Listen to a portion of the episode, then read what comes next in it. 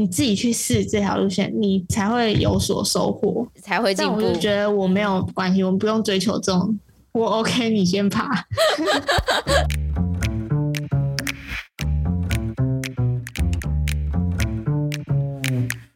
Hello，欢迎来到山水户外，什么都可以聊的户外平台。这里是户外人说说。Hello，大家好，我是 Alison。这集的来宾呢，直接呛出他的高学历好了，台大光电所的博士。没有，我是候选人而已。但偏偏呢，他又是一个户外的成瘾狂热者，不只是登山，他更是玩攀岩、暴食。那最近夏天呢，还身兼了 SUP 的教练。他也超级斜杠的哦，就也不走什么光电啊，什么就是反正那种高知识分子的工作他都不做。目前就是选择一个跟以往完全不一样的工作——高空绳索的技术员，就是俗称的蜘蛛人。对，那是什么样的原因呢？还有想法让他爱上户外，又下定决心放弃高薪啊，或者是稳定的工作呢？那这一集呢，我们就来聊聊他的故事吧。他就是户外界的帅哥。我刚才在想，我到底要不要称你为帅哥？我就帅哥啊，没错，你讲的没错，就是帅哥。我刚才顿对了一下，对，就像我在业界，你知道我叫什么吗？什么？美少女。有有有有有吗？好听，声音好听。对，所以，我们这一集就是帅哥配美女，人家黑白配，我们是天生一对。好，对，那这集呢，我们就欢迎帅哥古廷安。Hello，你好。大家好，我是帅哥。哎、欸，我其实蛮好奇的，为什么你要称自己为帅哥？因为我。就很帅啊！那你是哪一天有这样子的想法，觉得哇，我就很帅啊？哦，就是我去上绳索课的时候，然后绳索课他们有配合的，就是装备的厂商，然后他们有找摄影师来拍照，我就被拍照嘛。对，然后我就看到我的照片，然后我就觉得靠。太帅了吧！对，就是因为他修图把肌肉修的很夸张，嗯嗯嗯嗯，然后我又我又没有露出头发，就是个帅哥，对。所以你就是拍了那一张照片，就觉得天哪，自己太帅了。就是觉得看到自己在绳索作业的时候，我也会觉得我靠，我好帅哦！就我也会觉得我自己很帅。你就在自己的简介说叫我帅哥。对啊，然后因为那时候上课的时候要想绰号，以前大家都叫我安安，然后就觉得干太娘炮了不行，然后我就随便叫一个帅哥。对啊，然后后来大家都叫我帅哥，同期的同学啊或学长姐都叫你帅哥。对啊，然后教练啊，然后老板也都叫我帅哥啊。哎，可是你这样，你的帅哥这个绰号也没有到很久哎，大概很久啊，今年工作开始啊，去年十月吧。哦，去年十月到现在。自己叫的不尴尬，尴尬的是别别人，没错。你刚刚是不是尴尬？我我哎，真的哎，刚刚就是顿呆了一下，想说 不行，我美少女哎，就是这样大声讲出来就对了。开头都要先请来宾用三个词形容你自己，嗯、就请我们的帅哥用三个词形容他有多帅啊！送分，第一个答案当然就是帅啊，刚刚就讲完了。第二个形容词。嗯我觉得是认真啦，嗯哼，认真，就是我在做事情的时候，如果是我想做的事情，我就真的会百分之百认真去做，嗯哼，对。然后第三个，我觉得是幸运，幸运，就我真的是一个蛮幸运的人。呃，我现在讲，嗯，我才三十岁，三十几岁，这样讲可能不太好，但是目前我没有遇过什么太大的。波澜，你懂的，嗯，人生的波澜，对，就是不管是在求学方面、工作方面，我觉得我都还蛮幸运的。第一个帅嘛，帅，我们刚刚就已经谈完了，谈完一整串帅哥的故事。那认真呢？你是觉得你从以前就学的时候就比较努力，还是？我也不是什么努力啊，但我觉得认真是。你在做一件事情的时候，你正在做这件事情的时候，你就是认真去做它。不管你有什么目标，或是没有目标，不管有没有目标，当你在做这件事情的时候，你就是认真做。嗯，那成果就是有或是没有都没关系。但是你认真的时候，你就已经享受了你做这件事情的过程。嗯，就我觉得我还蛮享受做每一件事情的时候认真的时刻。就跟别人说，有时候爬山并不是到了那个顶点，就是对，而是那个过程。你要攻什么山头，对，而是你在这个路途上，你遇到人事物，我觉得那个才是最重要的东西。嗯，很不错。所以你是享受在认真的当下的过程。对，认真这个字呼应到你要 live in the moment，你要活在当下，嗯哼，你才不会后悔。我觉得是这样。你没有认真过，你就你就不知道你认真之后会是什么样子，所以一定要就是做什么事情就认真做就好了。对你来讲，成果不是一个绝对吗？还是你曾经会为了成果而感到失落？嗯，其实我我我发现我好像不太会去先想有什么成果，欸，哎，我就会觉得，我就反正我就是想做，那我就去做。嗯讲到成果这个东西呢，呃，那就是比如说比赛，嗯哼，像我就不会去比赛，怎么说？攀岩大家都觉得，哎、欸，为什么不去比赛？就是我就会觉得，我就是想攀岩而已啊，我也没有想要跟别人比，然后我也没有一定要说，哦，我爬到什么级数或什么的。应该说我没有一个，我没有什么胸怀大志，哎，觉得我好像目前为止都还没有这个感觉，没有一定要完成什么。就是你现在很开心，你在当下很开心，对，当下很开心，很好了。所以像是你说，你在这一路的过程之中，你是非常幸运的，是因为你遇到了很多开启你人生不一样转变的人吗？嗯，就是遇到很多机会跟人，嗯，机会是人带来的啊，机会是人带来的，哇，对啊，很棒。就是所以我很喜欢交朋友。这些人也许会为你带来一些不一样的改变。你现在目前为止，你觉得最幸运的是遇到什么样的事情或者什么样的人呢？我觉得第一幸运就是我被健康生出来，哦，我是一个没有什么病痛，是对。那第二就是开启我爬山的契机的人，就是我叔叔。嗯，你叔叔。然后第三个哦。就是攀岩啊，再来就是 绳索，这四个是我觉得目前为止觉得最最感激的啊。对，你刚刚说的这四个就有点像是你人生的过程嘞，出生、登山，然后攀岩到现在的工作。嗯，但也不是说就是登山以前都是什么都没有，嗯哼，而是它是一个培养过程，所以我只能说人生中每一步都算数。嗯，哎、欸，对啊，你你做过每一件事情，让你成为今天的你啊，对啊，嗯，所以我觉得爬山啊、攀岩都是啊，每一步都算数。你也不一定要到山头啊，但是你走过一步就是一步啊。你爬了一百公尺，你就是有爬一百公尺啊，真的哎，对啊，你再爬再爬一百公尺，再更高，你就可以享受到更不一样的风景啊。哎，我觉得这个不知道是悲观还是乐观啊，好，说来听听。就是我都会觉得，呃，我也不用赚什么大钱呐、啊，反正我也不知道我什么时候死掉，反正 有钱有钱就花，没了再赚就好了。嗯、所以我都会觉得，嗯、呃，钱就是赚来要出国用，出国去玩，看这个世界用的。嗯、对，然后所以我也我也没有想说要买房子啊或者怎么样，长城的规划我其实就没有。嗯这样也很不错啊，这是你自己的财富自由啊。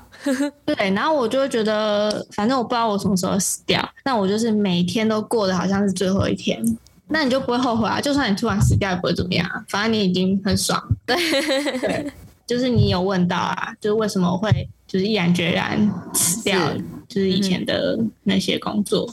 然后直接跑来做绳索，因为你就是发现你没有办法再做那些事情了，人生就已经剩剩这些，要赶快去做自己想做的事情。我也不知道剩多少啊，但是反正就是赶快做自己想做的事情，真正热爱的事情。爬山是我大学然后硕士这个阶段，我开始去爬山，开始接触户外，在山上就是你可以完全摒除。城市的车水马龙，你完全就是不用去想，就是你在社会上是什么样的角色，你在家庭是什么样的角色，你不用去想那些东西，因为就是你一个人。嗯哼哼。虽然说你跟大家走在一起，但是其实你还是一个人在走，一个人在想事情。对。所以我觉得爬山的过程是我在就是想说，我到底是一个怎么样的人，我到底要做什么。嗯。对，所以大概五六年的时间。就是我爬山的时候都在想这些事情。所以其实你做了现在这份工作，嗯、他也是培养了五六年的，哇，那也不是毅然决然的哎。是啊，当下遇到这个机会，所以你才毅然决然那个。哦、我还以前都还没有接触到绳索嘛，是，所以爬山只是我逃避逃避这个社会。对，我爬山的时候，我就是哎一边看风景，然后一边想自己的事情，然后一边哎那里有什么东西可以看，然后就是很好奇的过去看，就是这样的。嗯、对，所以我爬山的时候只有我跟自然。那朋友的话，就是反正聊天的时候就聊天，但是大部分时间都自己走嘛，嗯、因为不可能一起走啊。嗯，也应该不是说不是一起走，只是说你不会一直讲话，就是让我去想说我真正需要是什么。因为你在山上，你就知道你没有什么你会死，对，你没有什么你会死掉，所以你回到城市，你就会觉得，哎、欸，其实这些东西你也不用。所以我的、嗯、我的物质生活其实就是我物欲非常低。我不会说，我一定要买什么，呃，很新潮的东西啊，或是呃，我一定要买很多衣服啊，或者什么装饰品，我都没有。嗯，我可以打包一个行李，然后我就直接闪人。嗯，因为你知道，你只要有某些东西，你就可以活下来，我就可以活下去了，然后也可以得到自己的快乐。对，觉得这样非常轻松。对于你来讲，三没有什么很不好的回忆，嗯，那有什么你特别难忘的吗？就是很好的回忆。我想一下，哦，有一次啊，有一次我觉得就是去那个马博，嗯，马博，那是我第一次长城纵走，嗯，前年十月吧，反正在走马博以前都是只是四五天而已，没有到那么多天，是但是有来有出国两个礼拜之类的，爬山两个礼拜，嗯，对，但是在台湾的话没有没有这么久，因为。出国跟台湾不太一样，对，就是如果欧洲、日本那些，其实山屋都很方便，然后什么都可以买。但如果在台湾的话，就是没办法嘛，都要自己背，太深山了，对，太深入了，就不一样啊。对，对啊。然后那时候去马博，就第一次走那么久，然后就觉得哇，原来我可以在台湾的山里面待这么久，原来我可以离开城市、离开家这么久，嗯、然后我就是完全的徜徉在大自然里面。嗯，然后可以不用去想，就是城市里的事情，有一种逃避的意味啊。因为那时候我在挣扎要不要回去念博士班，因为我在呃那一次回去念博士班之前，我其实已经休学对一个学期而已，半年。嗯，所以我那时候去马博的时候，算是一个，嗯、呃，我我好像打算要再回去念，再回去试试看，说到底这是不是我想要的。对，然后后来就遇到疫情，然后都不能去实验室。就在想说啊，那我我觉得我可能真的不适合这个工作，而且天注定这样子。对，所以马博那次我就觉得算是一个人生中的转变的契机吧。然后那次走了十天吧，然后是中秋节，嗯，然后我还记得那时候在那个马布谷那边，嗯，然后看中秋节月亮，然后哇，那已经超圆，哇，开心哎，天气超好，然后 你知道那个月亮出来的时候根本就日出，真的超亮啊，对。那次真的是很棒的回忆，对，而且马布谷超美的，啊，超级美。我就觉得我可以为了马布谷我再去走一次，队友也都很好啊，都大家都开开心心啊，没什么事情需要顾虑的。对啊，我觉得最爬山让我最开心的地方就是你找到了跟你很合的山友，然后你们一起就是在大自然里面玩耍，就是那种感觉，就像小朋友一样。然后什么事都不用想，你就是玩就对了，嗯，超爽的。我用讲的，我就觉得很开心。那当初你是怎么样从爬山接触到攀岩？嗯，这故事有点长。我一开始爬山是跟我前前男友的爸妈，对，因为那时候他当兵，然后我住他们家，然后他爸妈礼拜三都去爬山，然后我就跟他们去爬山，对，因为刚好礼拜三大学没排课。嗯，然后就跟他们去爬山，然后就开始走一些郊山步道。他们都是走比较健行的，不是高山类型，就是城市附近，比如说金面山啊、阳明山那种类型的。后来我就我叔叔就诶看到我有在爬角山，他就擅自帮我报名，因为他们他们公司他们公司东元电机登山队，他就擅自帮我报了玉山的行程，四天三夜。然后我就觉得哇，怎么会有这么好的机会？然后我就第一次我就去玉山，然后爬了西北组，对，然后那时候出大景啊，然后我完全没有高山症啊，我就是我就是一个天生适合爬山的人，你知道吗？对，然后从那时候开始，我就一直开始爬山。爬山之后，然后我那时候跟前前男友，他那时候要去游什么日月潭哦，认识了他一群朋友。然后那群朋友后来呢，他们创办了一个，就是也是一个户外的团体，叫做 Go Formosa。哦，应该有听过，嗯，就听过。对，然后他们后来发现我就是一个户外咖。对，然后就开始揪我，就是去他们活动。然后他们一开始二零一七吧，二零一七还是二零一八，他们抱石。嗯哼。然后我他就找他们就找我去，然后我就说好啊，反正我就是一个没事干，然后喜欢尝试新事物的人。那时候啊，大学的时候，嗯、我现在很忙，超忙。然后我就 去抱石，然后觉得哎，抱石好累哦，因为那时候第一次嘛。对。但那时候其实我第一次，我大概就可以爬 V 二 V 三了。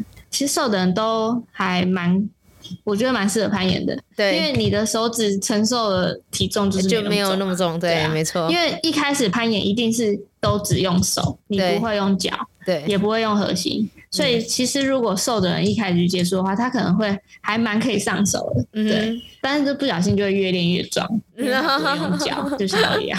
对，对你的背肌超壮。攀岩啊，不会攀岩就变这样。嗯，所以我那时候其实就已经有接触到暴食这一部分，但是没有接触到上盘，也没有接触到户外攀岩。然后二零一九年他们要去国外攀岩。他们就突然想起我这个好像还蛮会攀岩的，已经休息了很久的人，然后他们就找我去一起去泰国克比。对，然后我就是一个好揪、很好揪的人啊，那我就是无聊啊，然后我就去了，就从那时候开始就喜欢上攀岩。二零一九年的过年的时候，可是那你在台湾有户外攀岩过吗？还是你从来没有经验就直接去泰国了？我记忆里是没有经验，他们就是 Go Formosa 可能有活动，然后我有去看之类的，我有去帮忙拍照啊或什么的，嗯，但是我没有印象，因为我那时候根本没有自己就是开始攀岩，所以我没有印象，就是那时候我没有没有喜欢攀岩，就是从泰国才开始。哦，所以其实你是在没有很喜欢的状态下，因为你有多的时间，所以才答应跟朋友一起出国。对对对对对，然后出国才发现，看原来这这才是攀岩啊！对啊，因为那时候我我也没有去龙洞啊，嗯、就是台湾我也没有去什么厉害的岩场，可能永和运动中心的上攀场，然后去、嗯、去爬一下。反正我印象只有一两次而已，然后我也没有继续。因为我就觉得，嗯嗯，还好，就没关系。哇，就那时候好酷哦！那时候很喜欢爬山，所以基本上大部分时间都给爬山。对，而且爬山又很耗时间，真的出团四次，哇，厉害！每个礼拜都去，每个周末都去爬。然后那时候我不是说我叔叔带我去玉山嘛，对。然后从那时候开始狂热，就是爱爬山，一直求他带我去啊，什么五一四秀啊，我就一直说我要去，我要去，我要去。然后他后来就被他禁止爬山，但是他觉得我走太快，所以你是脚程很快的人哦。以前我以前一刚开始爬山的时候，我是真的走很快。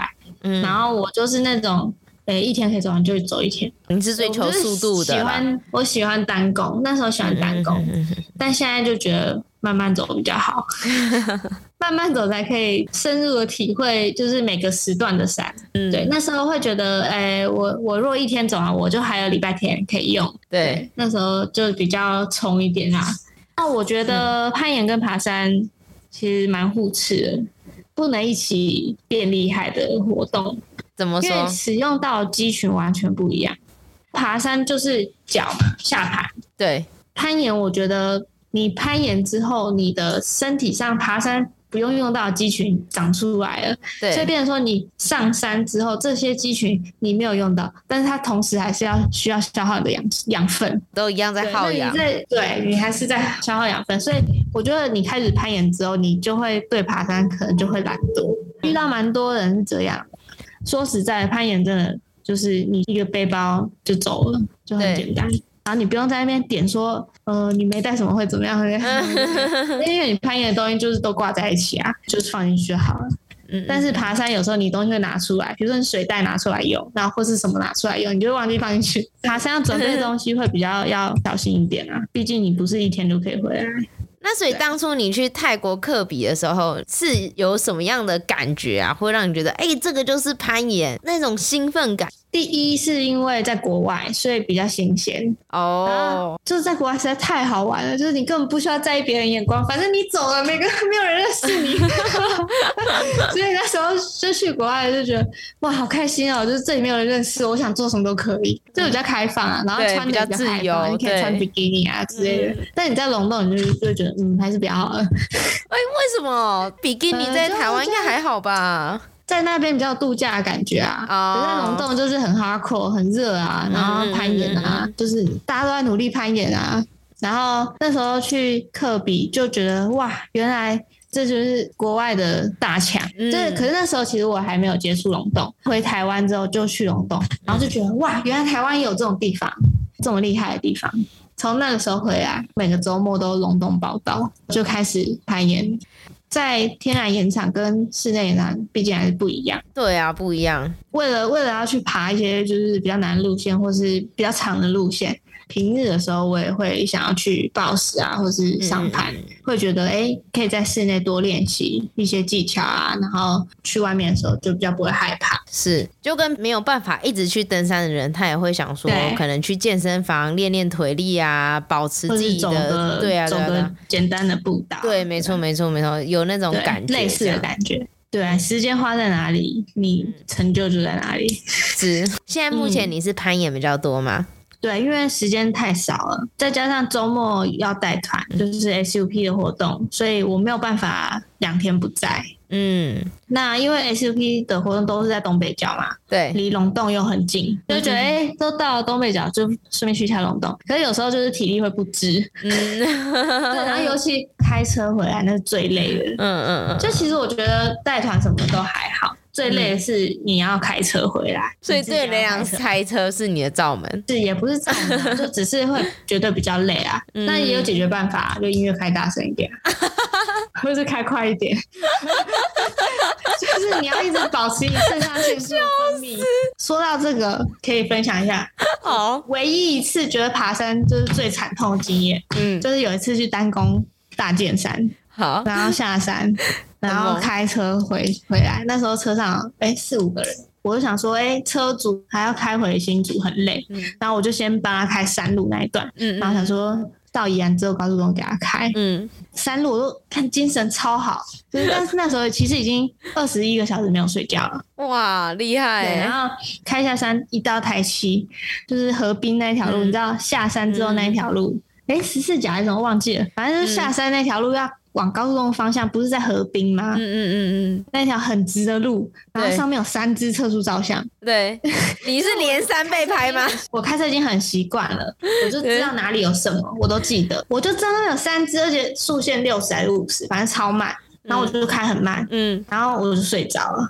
然后我就 我就撞到旁边，傻眼！我以为我以为你是什么连三被拍之类的，连三被拍，我就觉得。我宁愿脸上被拍，然后结果你是直接撞，所以说 傻眼，超惨，真的超级惨。但是我最惨的经验，我爬山最惨就这一次。所以后来呢，我就是反正我想睡觉，我绝对不开车，我一定在旁边先睡，然后再开。对了，想睡的时候，其实你睡五分钟。就已经很够了。对，没错。超级想睡的时候不要开车。帅哥的叮咛，我这样一直跟大家讲，就像带 SUP 的教练，我也这样跟他们讲，因为有些人是可能从南投来，或者是从台中来，嗯、那真的太累，真的不行。嗯，忘了是听谁爆料，就说就是我们帅哥呢是开车是非常猛的，嗯、而且会边骂脏话。应该三条鱼吧？干搞前面人，干，这是你保持精神的方式吗？不是啊，就会觉得，干嘛？你驾照鸡腿换的吗？就会觉得你们可以不要出来乱吗？就是就是有你们这种人才会塞车啊，才会怎么样？就是因为你在路上塞车，你已经觉得很烦，你想要赶快到目的地。对，所以你遇到路上这种三宝，你就觉得拜托你不要出来害人好不好？就这样，单纯就这样，就只是这样而已啊！我没有路怒症，没有没有没有。好，对对，我开车很安全，我是安全驾驶。啊，真的吗？刚刚听到你撞车，然后又听到你飙车，又听到你骂脏话，真的只有那一次而已。好，我们帅哥还是安全驾驶，累了呢，要在旁边先睡一下，才能继续开。或是喝一瓶 Monster 再上。哦，我还以为喝一瓶什么百威之类的，然 后结果是，哎、欸，不行啊，Monster 不是百威，不行不行。攀岩对你来讲，跟爬山最不一样的心境是什么？爬山你可能会觉得，哦，你就是在跟自己对话，你就享受与都市繁杂的事情隔绝。可是那攀岩呢，它的时间比较短，那你享受的点是什么样子的？其实因为我本身对攀岩不太了解，可能会像你一开始一样，你会不知道，哎，在那里攀攀攀有什么好玩的？对我来说啊。攀岩比较像是我生活中的调剂，嗯，就是应该说你平日没有办法说你要去爬什么山，所以我平日的时候就是攀岩啊。就是他们两个对我来说，我先讲相似的地方好了。我在这两件事情，我都可以觉得我很快乐，我很自由。就是只要你能力够的话，你可以走你任何想走的路线，你爬你想爬的路线。攀岩的话。对，应该没有讲到攀岩，攀岩只分运动攀登、传统攀登还有抱石。嗯，然后我比较喜欢传统攀登，嗯哼，就是传统攀登，它就是你不是在一个呃人家打好的 boat 的一个安全的环境里面攀爬，你是在一个完全天然的岩壁上面，然后你自己创造出安全有效率的一个攀登的环境。嗯，所以就是在这件事情上面，我比较可以。得到那种自由无拘束的感觉。嗯，爬山的话也是，就是如果你能力够的话，其实走探勘会是一个非常好玩的一件事情。是，但我目前还不够，所以目前就是我的能力就是让我可以别人走好的路线，我的能力我就是可以我走这些大家走过的路线，但其实已经也已经很够了。嗯哼，这两件事情对我来说都是一个丰富我生命的过程。因为我刚刚说我物欲没有很高嘛，对，那我就是要寻求其他的刺激，嗯哼，那就是这些运动对我来说就是可以刺激我的脑袋，可以刺激我的身体，其实就是无聊啊，我真的很简单，就是这样而已。我的研究是攀登是不是也需要思考路线去规划的？没错。就是你在爬一条路线的时候，你其实是有很多事情必须想的。对，你要你要去观察路线，然后你要去想，哎，难关在哪里？是，然后你要去想，你要怎么分配你的体力，就是在连体力也要分配。对啊，因为因为你难关你要保留体力给难关啊，简单的地方你就可以爬得轻松一点，然后或是你休息久一点。嗯哼，因为像龙洞就是一个。蛮多地方可以休息，就是它每一条路线其实都不是说一直一直很累，一直很累，一直外勤的路线。对，它就是会有一些地方是可以休息，然后其实很简单，然后难关在某一段，嗯、就是大部分的路线是这样子。嗯、像如果是关子岭的话，就不太一样，每个岩场的形态是不一样的，所以就是攀岩，就是你要你必须要找出你的优势在哪里，你有的技巧可以用在哪里。然后这条路线你，你你可不可以爬？其实你自己大概会，你一开始应该会有个底的。传统攀登就是你自己要去放那些保护点嘛，对，就是岩蟹身上挂一堆很大的东西，对，那个就是你必须放到某个岩壁上面的某个缝隙里面，然后你掉落的时候，它可以支撑住你。对，你的脑袋就是应该去想说，你身上有哪些东西，然后在这条路线你要用在哪里，嗯，然后放在哪里是安全的。所以其实，如果你没有去思考这些事情的话，你可能会死掉。可是下面没有人确保吗？有确保啊，但是因为保护点是你自己必须去处理的，你自己要放的，不是说你挂到一个 boss 上面就很安全就没事。嗯，对。所以为什么传统攀登会是一个我比较喜欢？因为它就是真的要想很多事情，然后就是你自己做决定，你自己就要承担，你自己放的保护点，你自己就要。敢 f 在上面，敢 take 在上面，因为它真的有可能会掉。如果你放不好的话，网络上很多影片都是就是很恐怖的。对，所以其实嗯，蛮多人不敢爬船盘。可是我有一个疑问，嗯、假如说你真的真的放不好，然后掉了，就会掉啊。那下面的人就没有办法帮你吗？没办法。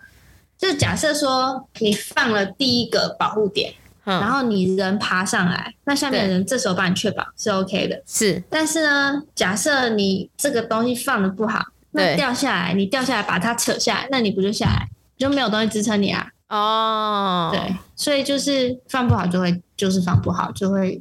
就会死掉，那代表你也是得信任你的眼线，对，所以一定要去上课。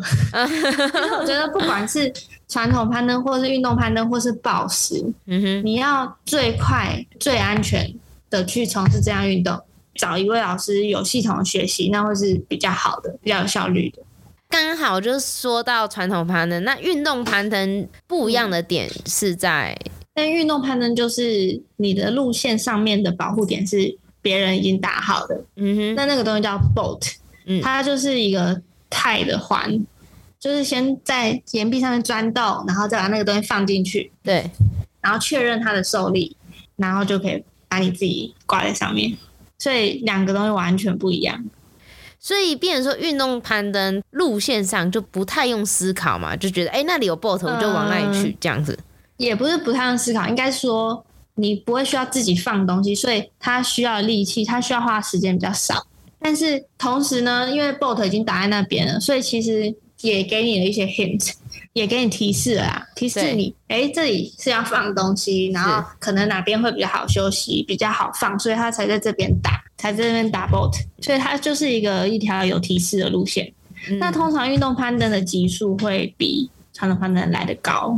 哎、欸，应该这么说，嗯，假设都是五点九的路线，对，运动攀登就会比船攀简单了很多，嗯哼哼哼，因为船攀你就必须要。放东西，然后再放快扣，然后再入绳，所以要多一件事情。嗯、而且你放岩蟹的时候，你还要刚好拿到是对的尺寸，然后放到对的位置。哎、欸，对你这样讲，那假如说你身上都没有岩蟹的话，你不就又要再回去，然后拿相对应的岩蟹再回去吗？没有，你会挂在身上，在选的时候就会很害怕啊。嗯，尤其是你第一个拿出来放，然后你发现它干放错了，那时候你就会超级害怕，然后你的手就会开始胖。然后你就会更害怕，嗯，然后你就会更容易掉下去，你就会更容易支撑不住。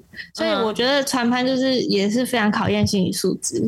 对，它不能像是运动攀登那样子已经有点了，反正你就把自己给确定 没有生命安全就可以继续了。两个运动呢，也是同一个运动，但是我觉得两种呢，你需要的身心的素质，还有你判断力，嗯，还有专心程度完全。不一样，嗯，但是都可以尽情的爬，就是爬的时候都是很开心的啊。